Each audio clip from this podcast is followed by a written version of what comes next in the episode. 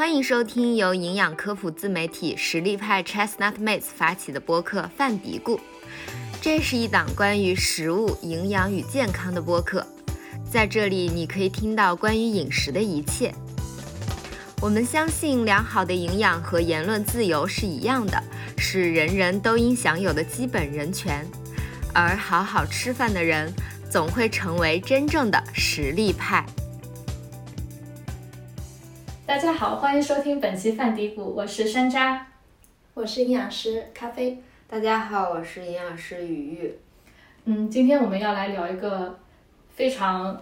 这个非常科技科技感满满的那个话题——赛博朋克饮食。嗯，当时我们在讨论这个选题的时候呢，雨雨有说到，嗯，其实这个选题是来源于他的嗯跟患者交流的一个小故事。嗯，对对，呃，其实是就是当时我在做咨询的时候，有一个小男孩儿，有个男孩儿，他是我的客户，然后他问我嘛，他说，哎呀，自己特别不喜欢吃蔬菜，然后每次吃菜都觉得特别痛苦，但是呢，就我们不是有这个复合维生素嘛，那他觉得说蔬菜它所提供的营养价值就是维生素，所以他就问我说。嗯，那个，呃，就是我如果每天吃复合维生素片，我吃够量，是不是我就可以不用吃蔬菜了？然后就发现说，哎。这个好像挺多人有这样的想法的，对，就是我每天可以吃不够菜，但是我可以吃那个复合维生素片，甚至还要吃各种各样就是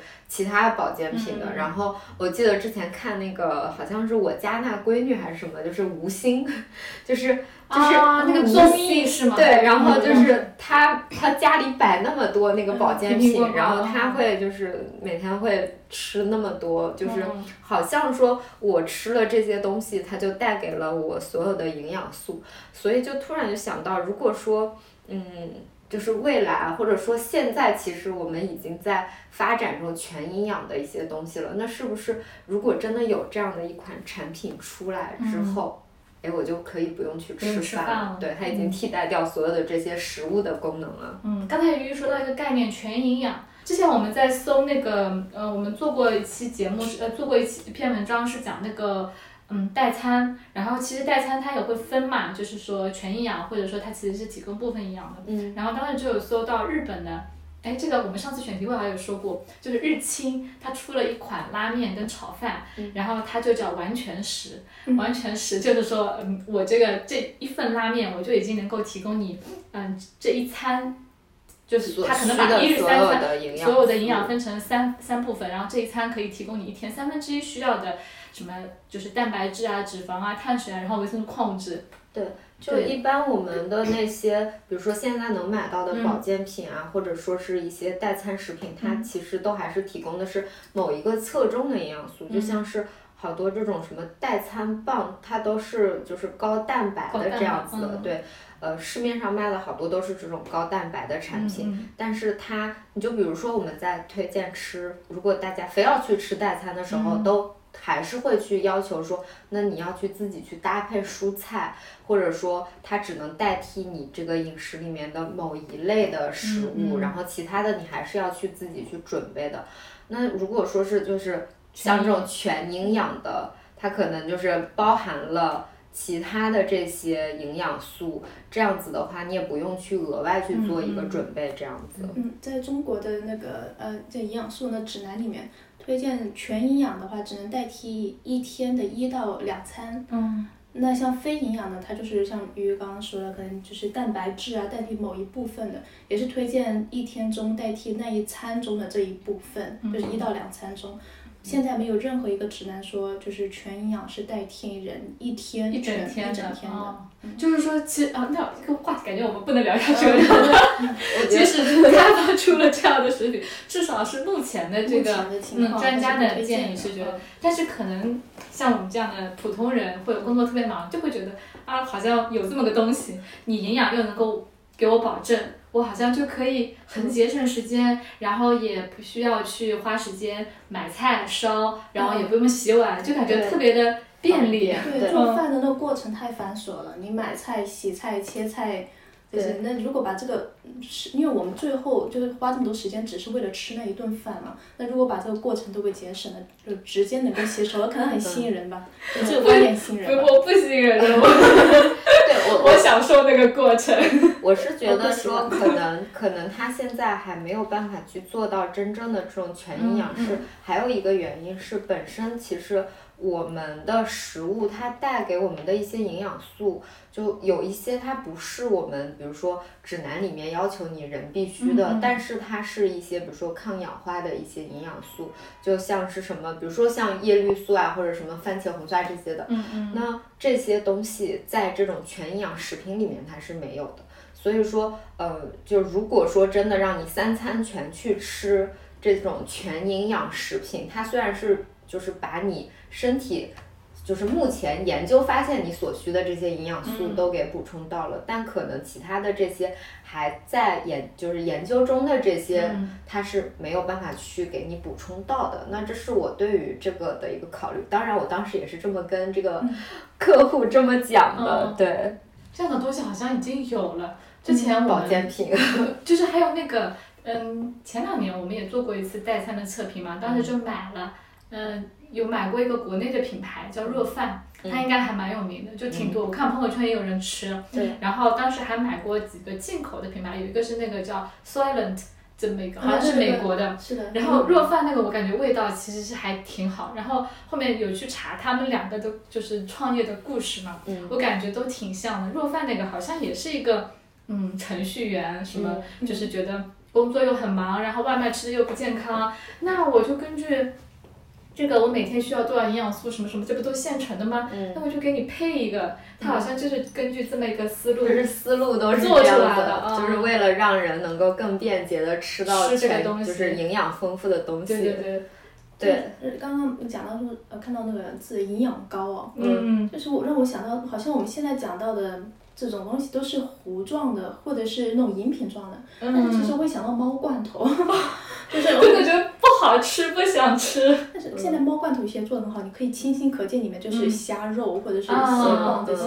那会不会以后的这种产品也做的像是猫罐头呢？也没有说对，真的是高。我我觉得这种就会变得。至少在我看来，我可能是对未来有恐慌的人，我就会觉得这是一个很可怕的事情。就是说到营养膏，就是我们看那个《雪国列车》那个电影，不知道大家在听的人有没有看过这个电影。他不是会把那个人分，就是三六九等，然后在头等车厢吃的是新鲜的食物，但是在末等车厢，他们从出生开始吃的就是一个就是类似于营养膏的一个食物，然后是好像是巧克力味的还是什么的，反正就是黑乎乎的一条，那就靠吃这个东西，它完全能够满足你生存下去。然后所有的这些能量、营养什么的，大概这个就是未来的进阶版的全营养食品吧。然后，但是呢，就是这个这个东西它的制作其实啊，具体制作是什么做的就不说了，就有点有点重口。我我你说这个，我想起那个之前我查那个 Silent 那个故事的时候，他就说他那个名字就 Silent，Soy 是那个大豆的那个 Soy，他就说他这个名字就是来自。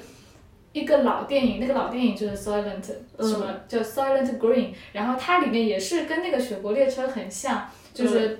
呃，那个电影是七十年代的，然后但是他说的那个事情是未来的，未来就是二零二二年，就是我们这个时代的，他就说那个到这个时候就是也是地球上好像资源非常的匮乏，然后呢就有这么个企业，他就开发了这种一种就是饼干，下层人是吃这个的，然后呢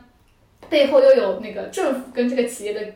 勾结，然后就说这个饼干的原料就是有就被一个探长发现了背后有这个阴谋，然后发现他们用那个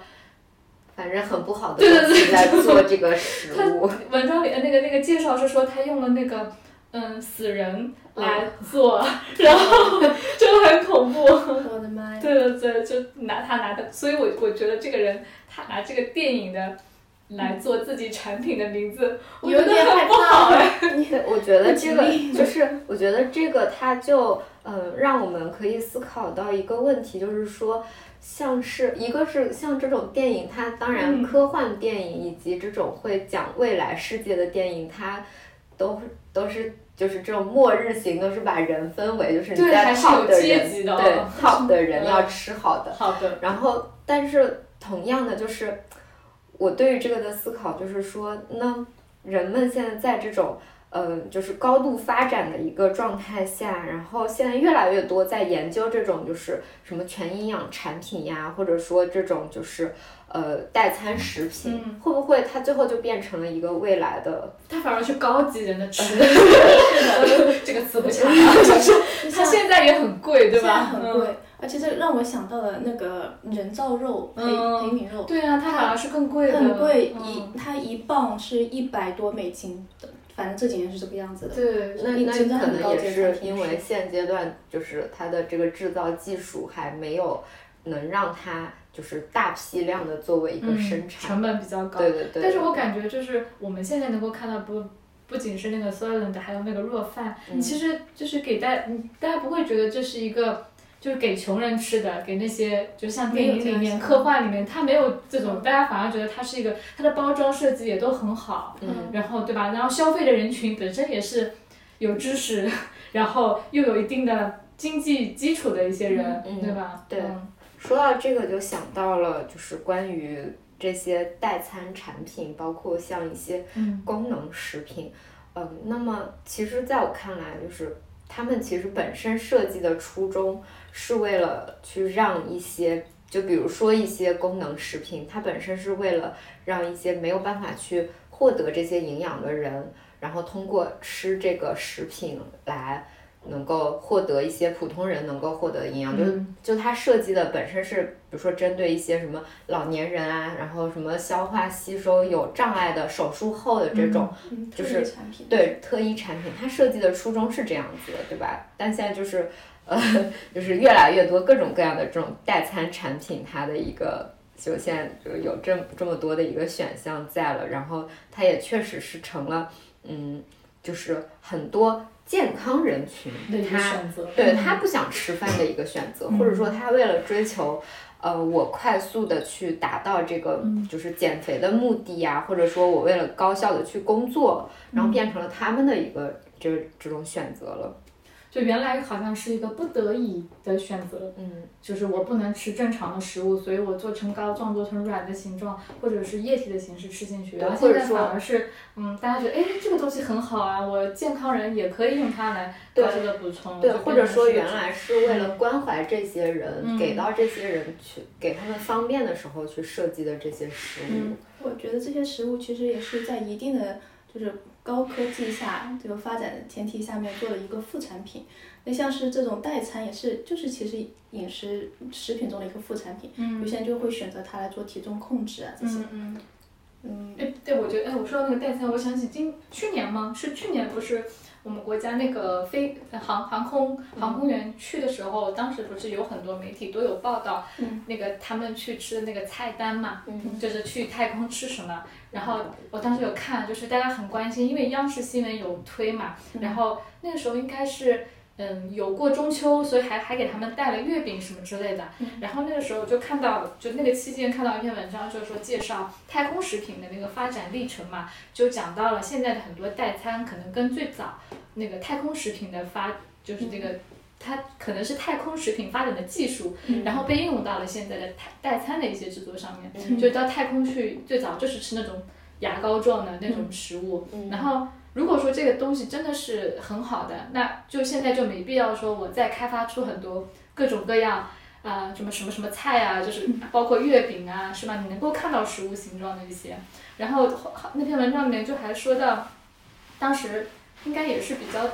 嗯，早期的时候，因为吃那个高中的食品，它其实就是真的味味道很不好嘛。嗯。然后有一个宇航员，他就偷偷的带了一个三明治到太空上面去，然后因为这事情他还被处罚了。嗯。但是也因为这个行为，然后所以那个应该是美国的，他就开始注重这个太空食品的开发，就是要更注重色香味，而不是说我只要满足你的营养需求就可以了。嗯。嗯，就是。就是，所以我就觉得，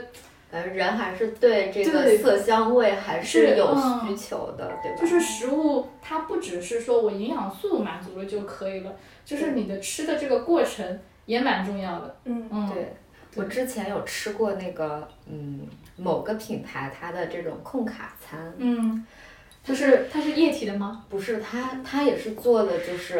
呃，就是饭，它是那个米饭，然后再加什么咖喱牛肉，就有点像我们前一段时间那个，对，就像我们前一段时间做那个自热米饭的那个里面的东西差不多。但是它的那个味道，就是因为它可能就是主打控卡，然后主打就是健康，什么低糖低钠，它的整个的那个菜的味道就很奇怪，就是你吃了之后会有一种没有吃食物的感觉。它的软吗？还是它它到目前就它可能味道上面还是会有差别，就目前还是至少在我当时试吃的时候，它还是没有办法做到跟真正的这个食物的。味道一样，就还是没有办法去替代食物，但也可以从这里面看出来，就是他们真的是有在一直在想要改进这个，对对对，改改进它口味，然后努力想要把它做到，就是可能有一天你区分不出来这个跟真实食物的一个差别吧。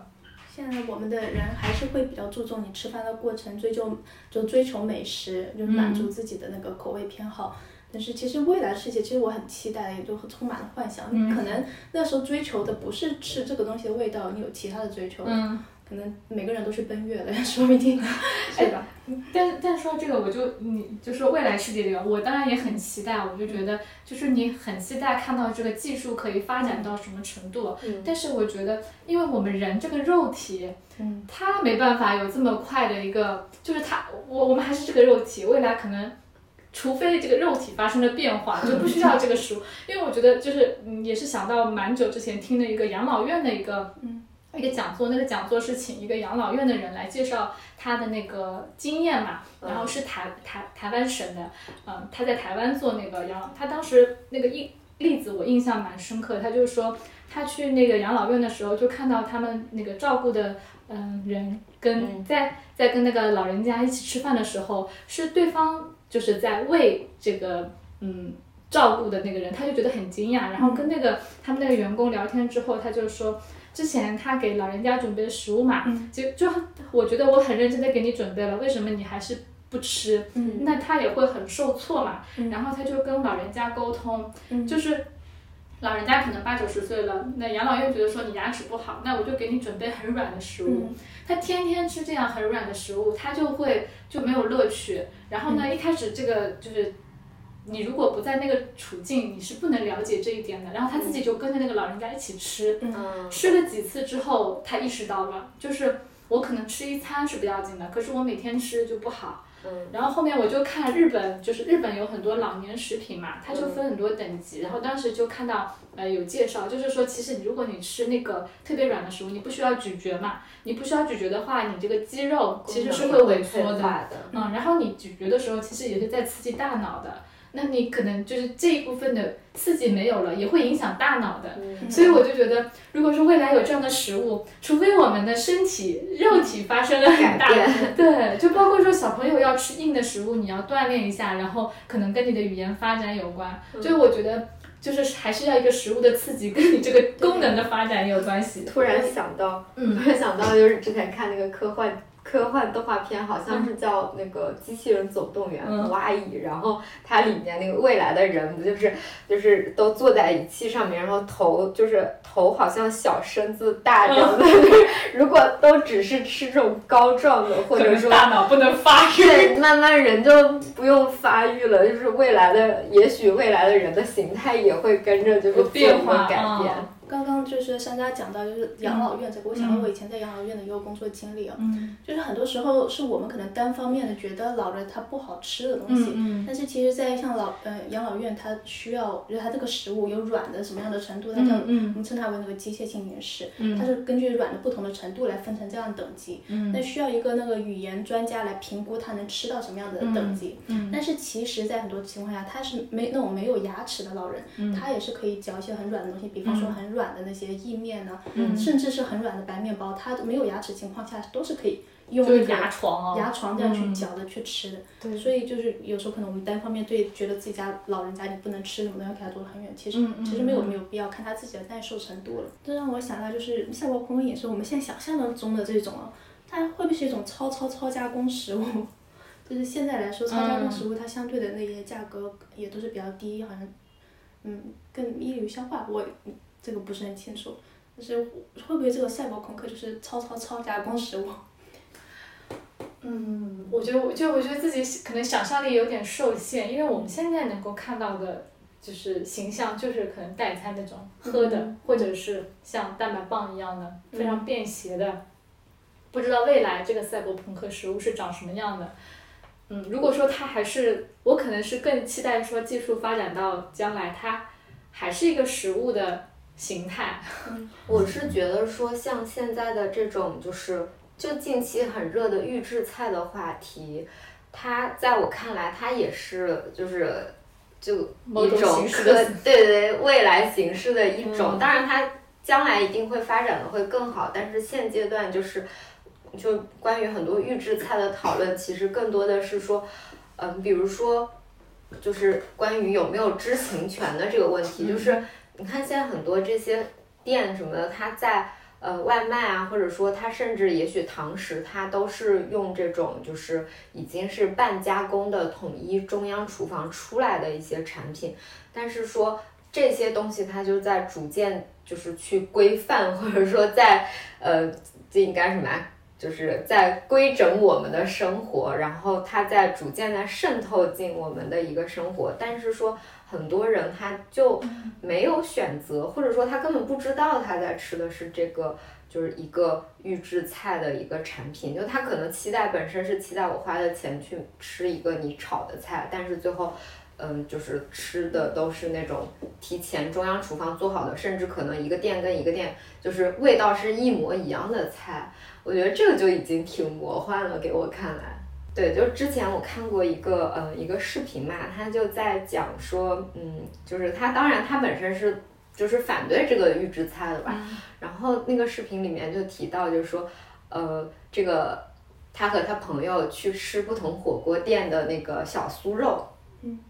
他说以前他都能还还会去评价一下，说这家小酥肉好吃，这家的不好吃。但现在发现，就是不同的火锅店，他们都是一样的小酥肉了，对，就已经再也吃不出来任何的差别了。那我觉得说，呃，至少就是我我生活在这种一线城市，然后可能我们接触的更多，真的就是这样子的一个情况。我感觉这个事情，呃，至少我会觉得还是有点就是。嗯，在意这个这个这样的一个情况，我觉得甚至就是这种就是在逐渐真的就是渗透我们的生活里面，因为我们天天就是叫外卖叫的很多，然后我们呃就是现在大城市里面越来越少的人去自己去做饭了嘛，就是其实更多还是因为说，嗯，你时间确实比较不够，然后你的工作真的很辛苦，那么在这种情况下，是不是就是？你以为你在自由的选择各种外卖，或者说在自由的选择吃的东西，但其实你没有得选。嗯嗯，就特别害怕赛博朋克饮食发展到未来，就是让我们的选择越来越单一，或者你越来越没有选择。对对对，就就回归到刚才我们说那个雪国列车的那个里面，那他在末节车厢，他出生的人，他就是从他出生开始。他接触的世界就是吃这些的时候，他根本也不知道有其他的选项，对吧？那他还有的选吗？对，可能赛博朋朋克未来饮食，它就是想多给你一种饮食选择嘛，你可以选择这一种。但我想到有一种另外一种可能，我想到几个月前我看到了一个研究，它就是，呃，这是一个呃。食物科学啊，它把西红柿增加的是加强维生素 D 的，你吃西红柿也能够补充维生素 D。啊，对，我也记得这个研究。嗯，所以就是以后可能这种形态的，这种形态的，你看到真正的食物样，但是其实你可以吸收更多的营养。哎，你说的这个话题哦，我觉得可能会。就是关联到一个可能有点敏感的话题，就是大家对转基因食品的一个认识嘛。就现在转基因食品更多的可能是为为了在农业上面，它可能就是虫害啊什么更好的管理啊。但是将来比如说，其实好像也是有一点改造这个食物的这个在里面，嗯，就是让食物可能更好吃，对，或者说产量更高，对，在某些营养方面有强化，对。这个方向的赛博朋克食物。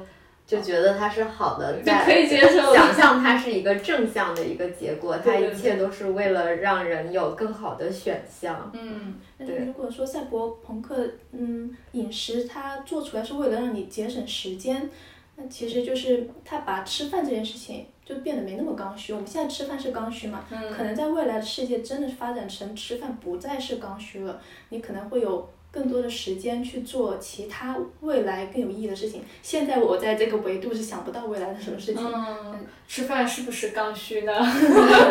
目前是的。我觉得，我觉得就像刚才说那个代餐食品，它创始人他其实也许对他来说吃饭就不是一个刚需，对吧？可能有些人是觉得，对，只不过就是就是那他的这个不是刚需，是他自己选择的，还是其实是一个？就说大环境下迫使的，我觉得这个也是一个，就是还挺需要去。我觉得如果他觉得他自己是自己选择就可以，就就不要不要你觉得我要我觉得，他自己觉得我是自己选择就可以。我觉得旁人就就是旁人说，哎，其实你这不是自己选择，你就是被迫，哪里是有更多的时间？你不过是更多的时间去打工，更多的时间被剥削。就不是这样子，我觉得还是他自己觉得我愿意做这个选择，是不是？就像你选择你是走路上班还是开车上班一样。对对对，你可以说是啊，我不开车上班，因为我没有车，我可能是被迫；我不不开车上班，因为路上太堵了，而不是我不想开车是被迫。但可能也是你自己的一个选择，就是我自由选择嘛。我觉得这个好像，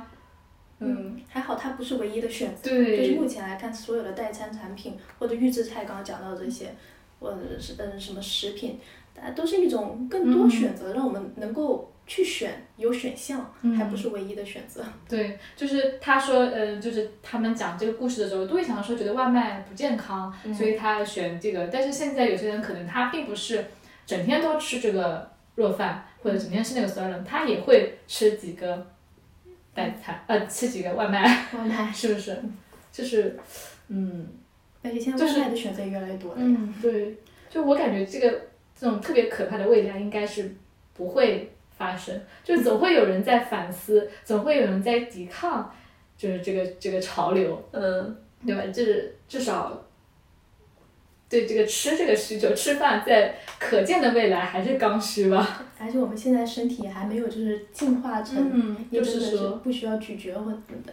对，对，我觉得就是嗯，但如果说。把它就是可能范围再泛一点，就是到现阶段我们外卖里面的这种越来越少的呃真正炒菜的这个选项，就是越来越多的这种预制菜的选项来看的话，嗯，就是我还是抱有一个担忧的一个态度吧，因为感觉嗯很多时候就还是就可能你说啊，它确实不是一个它的唯一的选项，但是。他的，比如说我去选择去做这个，就去点外卖什么的，那呃，我是最后其实我是为了更高效的去做一个工作，或者说因为工作让我就是没有时间去做饭，然后去选择的外卖。那我是外卖的选项多，但是并没有让我就是有时间去选择做饭，还是选择去就是去做。就是点外卖什么的，就是它其实是切了一个选项，或者说呃给你把你的另外一个选项压缩了之后，然后给了你好像这个选项里面的多个分支。就在我看来，它是这样的一个情况，就是你并没有说呃有更多的自己的时间，而是。被现代的这种就是高效的工作，然后高强度的工作，还有比如说像通勤啊什么的，占用的时间之后，压缩了你的这个生活的选项，然后你才只能去选择去吃不同的外卖，因为我只有这个外卖的选项了，或者说我呃，这极端一点，我只有外卖的选项的情况下，我就只能看看外卖里面有什么可以不同的吃的了。我理解你的意思，就是说这个。嗯，根本问题，他他没有解决根本问题，这根本的矛盾，他就好像是逃避了这个去解决根本问题的这个，我用另外一个另外一个解决方案给到你，好像让你怎么说？让你误以为自己多了一些选项。对，其实你也可以选择当数字游民啊，时间又多了。我想到就是吃东西，它，嗯，未来这种饮食，它我们想的有一点，它可能会给我们节省时间，它也可能就是，嗯，做了一种那种新的产品。就像是嗯，就培养皿中做的这个肉嘛，就是人工肉，嗯，或者是素肉，讲素肉吧，素肉很多是用大豆做的，但是现在的那个食品科学已经可以就是作为那种转基，嗯，叫什么？是细细胞培养的。对对，他把他那个基因就是有有有做改变，把大豆的生物利用率提高到跟牛肉的是相近的，嗯，所以就是可能就是食品科学上面就是有做一些改变，这也可能是未来饮食的一种形式吧。嗯，对对，这方面我我也是还是比较期待的，虽然我觉得我在吃的方面是比较保守的，就是 就是包括我们家里面，我们是很少去外面吃的，然后我也不太会。在家里根本就不会点外卖，我在办公室我也不不点不会点外卖，如果要吃我肯定会下去吃，就是我觉得我在饮食上还是比较保守的，但是就是咖啡说的那种未来的饮食的那个形态，我也是很期待的，就是我觉得嗯这些食品技术就好像千百年来就是我们对食物的探索，我用各种的加工技术啊，我们现在看到的各种各大菜系，比如说它。嗯，就是有有很多饮食的技巧、技术在里面嘛。那我觉得现在工业化这个现在这个时代，这些技术其实大家都是技术嘛，没有说传统的技艺是更值得被尊重的、更值得保留的。现在的技术就是要被唾弃的，觉得是你把人好像异化了或怎么样。就是我对他们还是一视同仁是比较期待的。然后还有就是觉得，嗯，赛博朋克饮食。就是毕竟我们对食物也好，对人也好，很多的了解，就是我们的了解都还是有限的。嗯。虽然说，呃，就是大家开发这些饮食的时候，可能我有的时候会觉得他们的那个，嗯，那种态度会有一点人类的自大，就觉得说我好像已经知道了所有的，那我按照这个配方，我给你配一个，我就可以满足你所有的需要。我觉得我们就是。嗯，稍微要谦虚一点，或者说稍微谨慎一点。嗯，我可能是一个替代方案，但是我不可能是最完美的那个替代方案。就对那些非非常忙碌的人来讲，我用这个东西替代一下一餐或者两餐，它可能是比你不吃或者说随便吃一些是更好的。但是就是我们一直要记得，就是它到目前为止应该还不是一个就是终极的解决方案。它只是一个短期的。对，它可能是一个过渡，就是我是我是这么个态度。嗯嗯。对，鱼鱼是特别担心将来。对我，我是持有就是忧虑态度的，或者说，我可能是，嗯，其实也更多是因为就是我身边的能接触到的朋友，然后或者说呃这些认识的人，大多数都还是在吃外卖的，就是我身边真正会去花时间做饭的人。很少，可能我是里面就是会去花时间做饭的，但身边的人大多都还是那些就是就是时间真的是被高度压榨的，尤其像我好多朋友，他们都是在那个呃就互联网公司，那么嗯就是在在他们都还是单身的时候，后面就不知道了，但是至少在那个时候，他们大多数情况下都是。嗯，能省时间是就省时间的，然后哪怕在家里面，然后可能真的很累了，你也不是很想要去做饭什么的，所以他是很依赖这些食物的。嗯，所以这个时候就会觉得说，呃，就比较担心这种，就是如果说有着特别便捷的食物的时候，就甚至你吃就就是你拆开，然后你稍微很快十分钟就能吃完的这样的情况下。那有没有可能，他们就连这个吃饭的时间也要再去压缩，再去干别的事情？当然，呢这个本身也是，就像刚才说的，它是选项有侧重。嗯，对，但嗯，至少就是我是觉得有一些选择可能真的不是你自己去主动选择的，就是你觉得你是在选项有侧重去安排，但是是不是其实背后是有就是可能。去 push 你的一些，就是系统的力量。对对对，就是一些系统的这种力量，它让你其实没有太多的选择这样子的，所以我是比较担心这种。对，如果说，嗯，就刚刚你前面讲到说，嗯，没有，可能结婚之后就不一样了，所以他们可能是缺一个照顾他的人，照顾他的家人。结婚之后我们就不再联系了。所以，如果说有这样的朋友，或者说你本身就是这样的人，我就觉得大家可能就是比较人之常情，就想到说，嗯，可不可以有一个比现在的外卖或者更好的一个选择？希望外卖能够，嗯，他没有时间，我可以让他既节省时间，又能够吃得好。但是呢，嗯，从你的角度来讲，就是说我节省的这点时间，其实我吃饭的这点时间也是一个，就可能对你来讲，嗯，就我是很对很，它是对我来说很重要的时间，对，嗯，对。对，就我我觉得说现在很多人他会说啊，我怀念小时候妈妈的菜的味道啊，然后或者说。怀念就是什么路边摊儿那种，就是老大爷炒的那个菜，或者是烤红薯的味道呀什么的，就是有一种呃感觉，在这种大城市，然后这种高楼林立的这种生活中，然后高节奏的这种状态下，其实是真的，可能很多人他是想念这种就是真正的这种慢节奏的状态的，但是他就是。在现在的这个环境中，他可能自己有点难以去做到这个东西，对。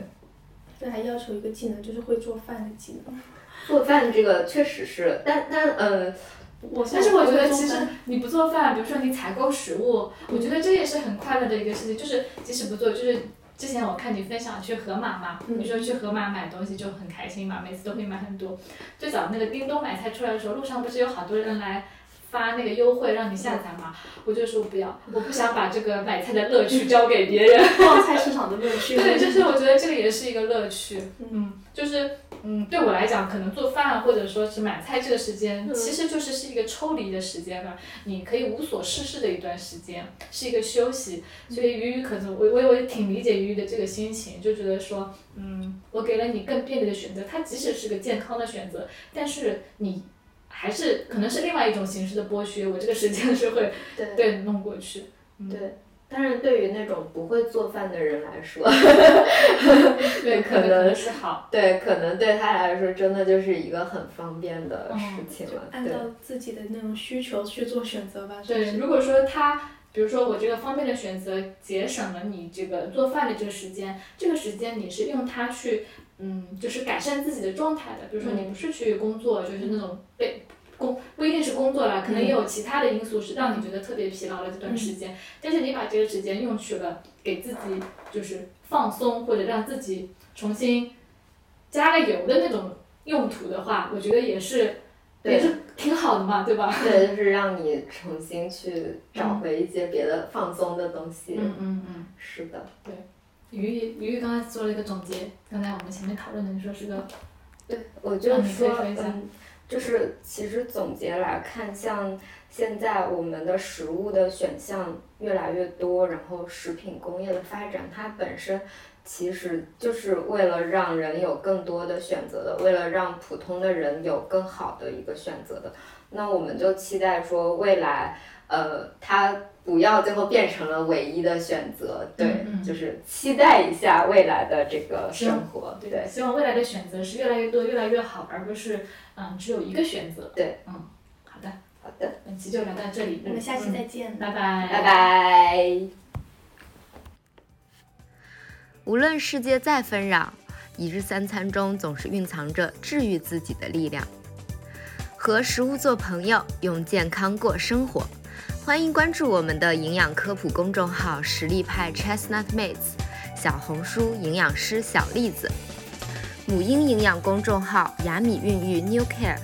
小红书养娃小天才辣老师，助力专业医学营养师职业发展公众号“营养工会 Nutrition”。好的，那我们下期再见啦。